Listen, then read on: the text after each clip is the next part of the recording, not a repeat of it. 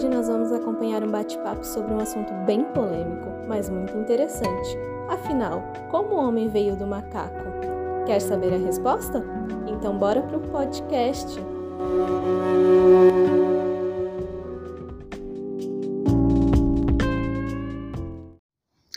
Oi, professor. Primeiramente, muito obrigada por aceitar o nosso convite. Mas vamos ao que interessa. Como sabemos que o homem veio do macaco? E já emendando outra pergunta: se a gente veio do macaco, por que, que eles não estão mais virando gente? Eu que agradeço a oportunidade de estar aqui e poder explicar com detalhes essa confusão. Muitas pessoas têm essa dúvida e é meu dever, já de cara, desmistificar algumas ideias. Primeiro, o homem não veio do macaco, acredite se quiser. Mas como assim, professor? O que aconteceu foi o seguinte: na época em que começamos a questionar sobre a nossa origem, a corrente de pensamento dominante era a de que os humanos eram a espécie mais desenvolvida, por conta da nossa inteligência. E isso, intuitivamente, nos colocava numa posição acima dos outros animais.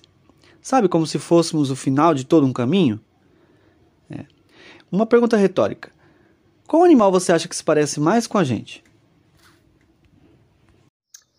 Hum, o macaco? Especificamente o chimpanzé. Mas parecer não quer dizer que somos o próximo passo lógico. Como tudo na ciência, é preciso ser curioso, pesquisar e entender como as coisas funcionam antes de aceitar a primeira explicação, mesmo que ela pareça obviamente verdade. Afinal, de qual animal os humanos vieram?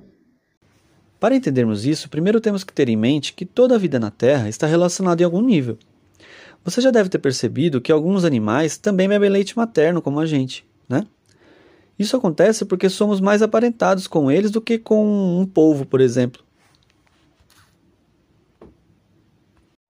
Mas espera aí, quer dizer que somos parentes do polvo? Somos sim, assim como do leão, de uma árvore, de uma tartaruga ou uma bactéria.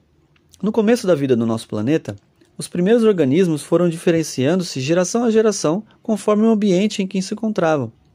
Alguns permaneceram na água, Alguns tiveram uma vantagem vindo para a terra, outros voando ou ficando nas copas das árvores. Como os macacos. Ainda não. Muita calma nessa hora. Esses não eram os macacos que conhecemos hoje, hein? Eram animais parecidos, mas muito mais antigos, e que originaram, através da constante diferenciação, uma família conhecida como primatas, da qual nós, chimpanzés, orangotangos e gorilas fazemos parte. Se fôssemos dar um nome ao nosso parentesco com os macacos modernos, eu diria que somos primos. E é por isso a confusão. Quando Charles Darwin publicou seu livro A Origem das Espécies, ele foi mal interpretado e até ridicularizado com Charles, onde ele aparece retratado com um corpo de macaco, demonstrando uma falta de entendimento sobre a noção de ancestral comum que perdura até hoje.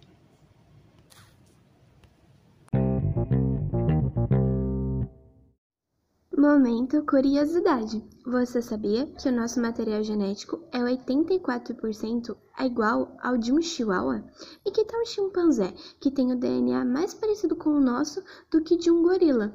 Ou seja, ele é mais parecido com a gente do que com qualquer outro macaco.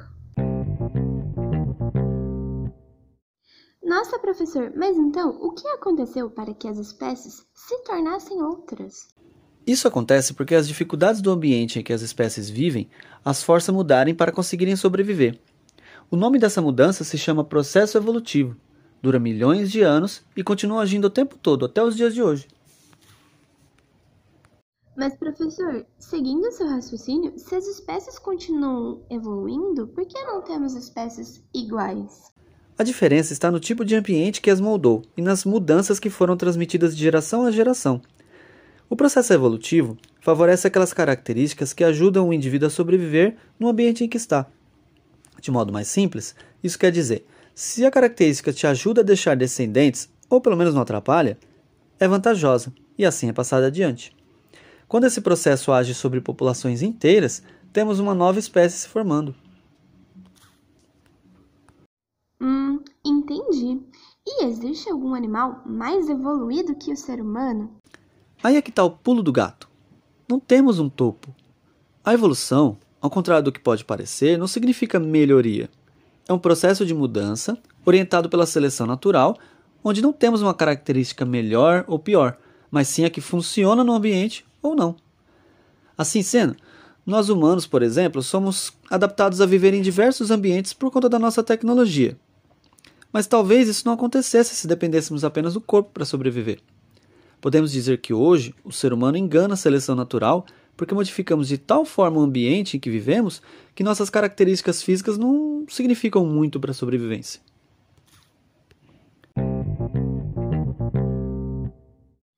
Momento curiosidade. Você sabia que existe um animal que pode suportar temperaturas entre menos 270 graus e 150 graus Celsius? Ele é chamado de tartígrado e tem um tamanho microscópico. Além disso, ele também pode passar anos hibernando e suportar quantidade de radiação mais de mil vezes superior ao que um ser humano conseguiria aguentar. Isso o colocou num pódio das criaturas mais resistentes que conhecemos. Incrível, né? E sobre os primeiros humanos? Eu tenho uma pergunta. Como eles se passaram de homem das cavernas para o que somos hoje? Como nos tornamos tão inteligentes? É engraçada a forma da sua pergunta porque justamente foram várias espécies de humanos que se modificaram, conviveram e foram extintos para que pudéssemos estar aqui hoje. Ainda existe muita discussão entre os sistematas sobre a classificação de cada um dentro ou fora do gênero. Mas de uma forma simples, vamos lá. Nosso gênero tem origem em um hominídeo chamado Australopithecus, onde temos o Homo habilis como seguinte, uma espécie que já conseguia fabricar objetos de pedra como pontas de lança, o Homo erectus foi nosso primeiro ancestral a andar obrigatoriamente sobre as duas pernas, e ele geralmente é apontado como responsável pela descoberta do fogo. E chegando aos, a, a, nós, temos duas espécies que surgiram há aproximadamente 400 mil anos, conviveram e competiram entre si por muito tempo: o Homo neanderthalensis e o Homo sapiens. Como eu disse, Ainda existe muito estudo nessa área e controvérsia sobre suas relações ou como o homem de Neandertal foi extinto. Sabemos que foi apenas há cerca de 50 mil anos que adquirimos nossas características modernas. Então, voltando ao início e à sua primeira pergunta, o humano moderno descende da forma mais primitiva do hominídeo chamado Australopithecus, que por sua vez descende do mesmo ancestral que deu origem aos demais primatas modernos como o chimpanzé.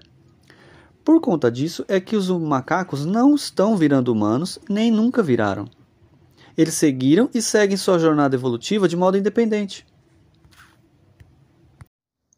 Uau, que demais! Professor, chegamos ao fim da nossa entrevista, mas eu gostaria de agradecer a sua presença e o valioso conhecimento que compartilhou com a gente hoje. Eu que agradeço. É um assunto essencial e muito interessante, não é? Isso é porque não falei sobre como nossos antepassados puderam se espalhar pelas Américas ao atravessarem o oceano congelado durante a última era glacial. Mas isso é assunto para outro bate-papo. Muito obrigado!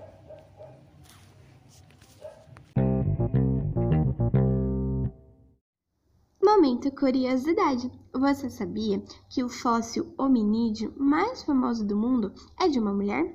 Pois é, ela se chama Lucy e foi encontrada na África em 1974 e tem mais de 3 milhões de anos.